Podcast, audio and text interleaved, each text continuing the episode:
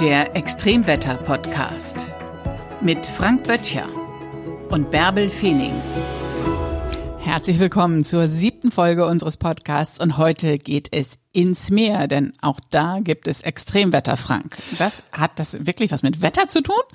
Ja, das ist tatsächlich jetzt ein bisschen überraschend, weil normalerweise Wetter ja überhaupt nur in der Atmosphäre stattfindet und das ist in der Regel eher über der Wasseroberfläche. Aber es gibt eben Phänomene, die so ein bisschen ähnlich sind und da tauchen wir jetzt mal ein wenig ab, um uns die mal anzuschauen. Da gibt's nämlich unglaubliche Dinge. Wir werden heute sprechen über Sturzfluten im Ozean. Fluten im Ozean. Und danach werden wir sprechen über Meerschnee, also Schnee im Ozean. Interessant. Und danach gucken wir uns Eistornados an, die es auch unter der Meeresoberfläche zu bestaunen gibt. Und da kommt man so selten hin, aber wir wollen heute mal eintauchen in genau diese Themenfelder. Und wir starten mal mit den, mit den Sturzfluten. Es wird also nass und es wird kalt. Wo gibt es Sturzfluten? Ja, Sturzfluten ist ein bisschen ein vergleichbares Phänomen mit einem Wasserfall. Die größten Wasserfälle finden wir erstmal natürlicherweise auf der Erdoberfläche. Da würden wir als allererstes suchen. Der ein oder andere, die ein oder andere war vielleicht sogar schon mal bei einem Wasserfall. Wenn er nicht allzu groß ist, stellt man sich im Hitzesommer gerne mal drunter, lässt sich ein bisschen kühlen, erlebt dann das Rauschen der Wasserfälle und die Gischt, die damit einhergeht. Und natürlich haben wir alle Bilder im Kopf vom Niagara-Wasserfall und anderen riesengroßen Wasserfallen auf dieser Erde. Der größte größte Wasserfall übrigens, das sind die Mekong-Fälle und die liegen in Laos in Asien. Das ist so ein bisschen an der Grenze zu Kambodscha, wo die angesiedelt sind und auf einer Breite von zehn Kilometern, also eine richtig breite Wasserlinie, stürzt das Wasser gar nicht so furchtbar tief. 21 Meter sind das ungefähr, die das Wasser da so hinein plätschert und hinunterstürzt. Und die Wassermenge, die darunter rauscht, das sind ungefähr 11.600 Kubikmeter pro Sekunde. Also gigantische Wassermengen, aber es ist nichts, wirklich überhaupt gar nichts im Vergleich zu dem, was es unter dem Meer gibt. Denn auch da gibt es solche Sturzfluten. Ein Wasserfall innerhalb des Meeres. Ja, ein Wasserfall innerhalb des Meeres. Wo gibt es ist, den? Und der ist noch viel, viel größer, viel, viel größer als äh, das, was wir bei den Mekong-Fällen haben. Und zwar ungefähr 250 Mal so groß wie der größte Wasserfall auf der Erde. Was? Um den zu finden, begeben wir uns weit in den Norden, in Richtung Island und in Richtung Grönland. Denn zwischen Island und Grönland gibt es die sogenannte Dänemarkstraße. Die Dänemarkstraße, da war Arvid Fuchs gerade unterwegs und, und, er hatte so viel Respekt, wenn er durch die Dänemarkstraße segeln musste. Ist ein Gebiet, wo es viel Eis gibt, äh, viele Eisberge. Im Winter friert es zum Teil zu. Im, äh, hat man eigentlich über das ganze Jahr über immer wieder heftige Stürme. Also diese Wasserstrecke ähm, hat es da, äh, hat es wirklich in sich. Es gibt starke Strömungen. Auch, es gibt ne? extrem starke Strömungen. Diese ganze Dänemarkstraße ist ungefähr 480 Kilometer lang, an der schmalsten Stelle knappe 290 Kilometer breit und sie verbindet eben den Atlantik mit dem Nordpolarmeer. Und genau an dieser Stelle passiert eben etwas ganz Außerordentliches. In einer Tiefe von etwa 600 Metern beginnt es und dann stürzt dort unten ab 600 Meter Wassertiefe bis auf 4000 Meter Wassertiefe gigantisches Wasser in gigantischen Mengen, ungefähr 300, äh, etwa drei Millionen Kubikmeter Wasser pro Sekunde in die Tiefe. Was? Wie funktioniert das? Warum ist das so? Warum gibt es da diesen unfassbaren Wasserfall? Also man muss sich das, also mit, mit gleicher Geschwindigkeit, nicht? Das rauscht wirklich in unglaublicher Geschwindigkeit gigantische Wassermengen. Also das Meer ist dort relativ tief und es gibt eben zwei Richtungen, einmal nach Norden, vor allen Dingen Richtung Süden, in Richtung Atlantik. Und was wir dort erleben, ist eines der ganz großen Schaufelräder des Nordatlantikstroms, des Golfstroms. Denn das ist eine riesengroße Pumpe. Und diese Pumpe entsteht dadurch, dass vor allen Dingen im Winter das Eis gefriert, natürlich, logischerweise, da oben im Nordpolarmeer und dann eben auch runter bis in die Dänemarkstraße. Und beim Gefrierprozess des Eises, des Wassers, wird vor allen Dingen das normale Wasser zu Eis. Das Salz im Wasser allerdings gefriert eben nicht so schnell. Und weil eben das Salz nicht so schnell gefriert, bleibt dieses im Wasser drin. Das heißt, das Wasser unter dem Eis wird immer salziger, immer salziger, immer salziger. Besonders salziges Wasser ist besonders schwer und viel schwerer als das leichtere, süßere Wasser drumherum.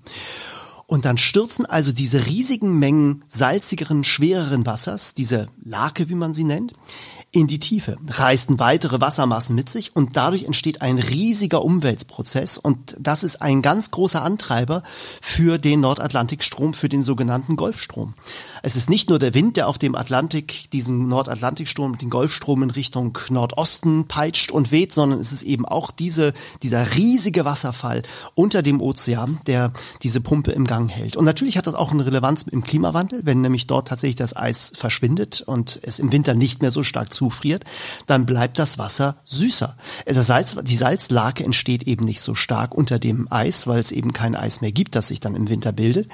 Und dadurch wird diese Pumpe langsamer. Weil das es heißt, eben, dadurch ist der Golfstrom in Gefahr. Dadurch wird der Golfstrom möglicherweise in Zukunft etwas abgeschwächt, aber es zeigen eben auch alle Szenarien, dass es nicht dazu führen wird, dass der Golfstrom plötzlich völlig sich äh, einstellt oder der Nordatlantikstrom, wie er an dieser Stelle heißt, dann völlig zum Erliegen kommt. Und es würde eben dazu führen, dass die globale Erwärmung dann auch in Mitteleuropa nur einer Dämpfung unterliegt. Also während die Erwärmung in Mitteleuropa bis zum Ende des Jahrhunderts vielleicht 3,5 Grad beträgt, würde der Nordatlantikstrom, wenn er sich abschwächt, vielleicht zu einer Abkühlung von 0,2 Grad führen. Also es würde nur die Erwärmung dämpfen. Es würde nicht jetzt plötzlich so sein, dass wir in eine Eiszeit kommen oder es kälter wird in Mitteleuropa. Aber das ist eines dieser unglaublichen Phänomene, die man unter dem Meer tatsächlich finden kann. Wahnsinn, total faszinierend. Und jetzt gucken wir weiter. Es gibt nämlich etwas, ich bin ja ein großer Schneefan, das habe ich dir schon mal erzählt. Und mein Lieblingswetter ist also gleich nach 25 Grad Sonne und ähm, möglichst wenig Wind äh, finde ich Schnee großartig. Äh, die Schneekatastrophe 78, 79 hat mich stark geprägt. Wir werden das Thema Blizzards ja nochmal ausführlich behandeln, Schneestürme und da werde ich die ganze Geschichte dann nochmal ausführlich erzählen. Aber, Aber was du mir jetzt erzählen willst, ist, dass es im Meer schneit, exakt, oder? Exakt. Und tatsächlich ein absolut faszinierendes äh, Phänomen, was man im klaren Wasser natürlich besser sehen kann, als wenn man also in, in, einem, in einem trüben Meeresabschnitt ist. Aber es gibt eben spektakuläre Aufnahmen. Man kann ja spaßhalber ein bisschen auch mal bei YouTube gucken man findet da auch tolle Aufnahmen äh, vom Meerschnee. Und dieser Meeresschnee ist wirklich, wenn man von unten im Meer nach oben guckt in Richtung Meeresoberfläche, dann rieselt wirklich es weiß durch das Wasser ganz langsam nach unten. Und zwar kann es richtig dichtes Meeresschneetreiben geben. Und dieses Phänomen ist natürlich kein Eis äh, und es ist natürlich kein, kein echter Schnee, sondern es sieht eben nur optisch ein bisschen genauso aus. Es sind am Ende eigentlich, ähm, ist äh, Phytoplankton dafür verantwortlich. Das sind ganz, ganz kleine äh, Krebstiere, äh, Ruderflusskrebstiere, äh, Ruderflusskrebse gehören dazu, beispielsweise auch Krill. Und die sind in den Ozeanen natürlich in großen Mengen äh, unterwegs. Und äh, dann passiert es aber so, dass die eben nicht äh, ewig leben, sondern manchmal sterben die eben auch. Und sie haben Ausscheidung. Und diese Ausscheidung von diesem Krill, die sinken langsam zu Boden. Da setzen sich dann abgestorbene Algen dran und auch Bakterien. Und dann bilden sich so kleine Partikel, die eben weiß leuchten, wenn man sie mit Licht anstrahlt oder wenn man von unten nach oben ins Richtung Sonnenlicht äh, schaut. Und dann sieht es ein bisschen so aus, als würde es wirklich schneien unter dem Meer. Aber es sind eben tatsächlich nur die Reste organischer Stoffe, die dann von oben ganz langsam nach unten rieseln und am Meeresboden durchaus so etwas wie eine dünne Schneedecke bilden können. Sagen wir es deutlich, es ist die Schiete von Ruderfußkrebsen. Ja, es ist ein bisschen, äh, so könnte man das sagen, äh, alles im großen organischen Kreislauf. Und ein romantischer Meeresschnee. ja, und und äh, so, was man allerdings nicht äh, bisher beobachtet hat, waren irgendwie am Boden dann irgendwie so äh, Meeresschneeverwehung oder sowas. Das äh, wurde bisher, glaube ich, nicht äh, beobachtet. Und es ist auch dann meistens nicht so kalt. Ähm, also man hat keinen Frost unter Wasser, man hätte dann ja auch Eis. Also insofern ganz vergleichbar ist es natürlich nicht, aber es ist ein spannendes, ein spannendes Phänomen. Stichwort Meeresschnee und Klimawandel. Meeresschnee hat eine große Bedeutung. Ne? Ja, eine sehr große Bedeutung, denn äh, Meeresschnee ist in der Lage, Kohlenstoff zu speichern und äh, das tatsächlich sogar über mehrere tausend tausend Jahre. Das sinkt alles ganz langsam an den Meeresboden und bleibt dann dort liegen. Und der darin gebundene Kohlenstoff äh, ist dann eben tatsächlich für einige Zeit aus dem Kreislauf erst einmal heraus. Man hat halt eine sogenannte Kohlenstoffsenke. Äh, und das ist natürlich ausgesprochen hilfreich. Man stelle sich jetzt eben vor, man hätte weniger von diesem Plankton. Man hätte also mehr Kohlenstoff im Meer. Das würde zu einer Versauerung führen. Also der pH-Wert würde sinken. Und das wiederum würde dazu führen, dass sich vor allen Dingen Korallen und Muscheln und Schnecken äh, viel weniger gut bilden können, weil die eben genau äh, diese niedrigeren, diese höheren pH-Werte brauchen, damit sie in der Lage sind, ähm, äh, tatsächlich Kalk anzusetzen. Man äh, kann sich das ganz gut vorstellen, dass eben die Reinigungsmittel, äh, die man in der Küche und in der Toilette benutzt, eben häufig Säuren enthalten, die lösen den Kalk. Also da, wo viel Säure ist, kann sich Kalk nicht gut anlagern und das hat eben auch Einfluss auf den, auf die Kreisläufe dort. Und insofern spielen die natürlich eine ganz große Rolle im Ökosystem. Ja. Total faszinierend. Die Sturzflut mhm. und der Golfstrom, der Meeresschnee, der dem Treibhauseffekt entgegenwirkt.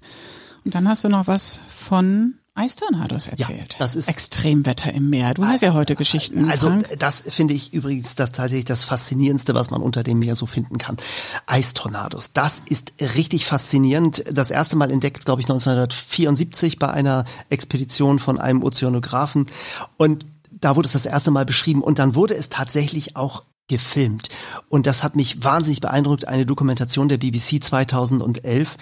Was passiert, wenn sich das Eis bildet im, im Antarktischen, um die Antarktis herum? Der Winter kommt dort, bei uns ist dann Sommer und dann friert die Antarktis außen herum immer weiter zu. Und in den flachen Gebieten, also da, wo das Meer vielleicht nur ein, zwei Meter tief ist, äh, bildet sich oben Eis. Unter dem Eis bildet sich eine Salzlake. Das ist eigentlich ein ähnliches Phänomen wie das bei den, Sturz, äh, bei den Sturzfluten in der Dänemarkstraße, die ich eben beschrieben habe. Das heißt, wenn das Eis, das Wasser gefriert und sich diese Eisschicht bildet, dann bildet sich darunter, bleibt das Salz übrig. Das heißt, dieses salzige Wasser ist schwerer. Und das Interessante dabei ist, diese Salzlake kann eine Temperatur von durchaus minus vier, minus fünf Grad haben der Gefrierpunkt dieser Salzlake ist sehr viel niedriger als vom umliegenden Wasser. Normales Wasser ohne Salz gefriert bei 0 Grad. Das kennen wir. Das ist die 0 mhm. Grad Grenze. So ist die Temperatur definiert. 0 Grad gefrieren und 100 Grad kocht das Wasser. Bei einem normalen mittleren Luftdruck von 1013 Hektopascal. So. Aber jetzt beim Wasser ist es eben tatsächlich so, dass salziges Wasser einen sehr viel niedrigeren Gefrierpunkt hat und dann sinkt dieses salzige Wasser, das eben sehr viel kälter ist als das umgebende Wasser, unter dem Eis nach unten. Das macht es nicht gleichmäßig, sondern es bilden sich tatsächlich kleine eisige Wasserfälle. Die sind gar nicht groß, haben manchmal nur einen Durchmesser von 10, 20 Zentimetern. Und dann fängt das Wasser drumherum, das eben angeströmt wird, aber nicht so viel Salz hat, an zu gefrieren, weil das eben einen höheren Gefrierpunkt hat. Und es bildet sich tatsächlich eine eisige Röhre, in der, in deren Inneren diese Salzlake nach unten strömt. Drumherum bildet sich ein Eiskanal und der sieht tatsächlich aus, wenn das Wasser sich so ein bisschen dreht, wie ein Strudel, wie ein gefrorener Tornado. Und wenn die ganze Eisplatte sich oben bewegt, ganz langsam wandert, dann wandert dieser Eistornado auch über den Grund und ganz unten am Meeresgrund kommt dieses eiskalte Wasser, wie gesagt, minus vier, minus fünf Grad kalte Wasser an und gefriert den Boden. Und am Boden gefriert das Eis. Und wenn dann da unten Seesterne unterwegs sind, dann werden die einfach eingefroren. Und dieser Eistornado ist eigentlich ein Tornado des Todes. Der hinterlässt nämlich tatsächlich eine Spur gefrorener Organismen am Boden, also Schnecken und äh, auch Seesterne. Die gefrieren dort unten dann einfach und hinterlassen am Boden. So ist dann so eine Eisspur zu sehen. Also ausgesprochen faszinierend. Das ist natürlich kein Tornado, der jetzt Windstärken von 200, 300 Kilometer pro Stunde hat. Aber für die Organismen, die dort sind, ist er nicht minder tödlich. Gibt es davon Aufnahmen? Ja, ich bin total fasziniert es, von dem, was äh, du gibt erzählst. Es große Freude, wer also Lust hat, nach diesem Podcast nicht gleich unseren nächsten Extremwetter-Podcast ähm, zu hören. Man hat ja auch eine Woche Zeit, bis der nächste kommt. Er kann in der Zwischenzeit mal bei YouTube reinschauen und das Stichwort Eistornados mal eingeben. Dann gibt es auch Bilder aus der Dokumentation der BBC von 2011, wo man das wahnsinnig gut sehen kann. Äh, es sieht wirklich absolut faszinierend aus und ist eines für mich der unglaublichsten Phänomene, die es unter dem Meer gibt. Wie häufig gibt es so einen Eistornado? Und die nächste Frage, wie filmt man sowas? Wie lange wartet man da unter Wasser? Ja, es gibt sie tatsächlich wohl relativ häufig. Äh, immer wieder treten die mal auf. Man braucht eben so eine Meeresströmung, wo so ein bisschen das Wasser äh, sich bewegt, aber drumherum muss das Wasser eben relativ ruhig sein. Möglichst kein Wellengang. Wellengang stört den ganzen Prozess. Man muss in Küstennähe sein. Das Wasser darf eben nicht viel tiefer sein als ein Meter.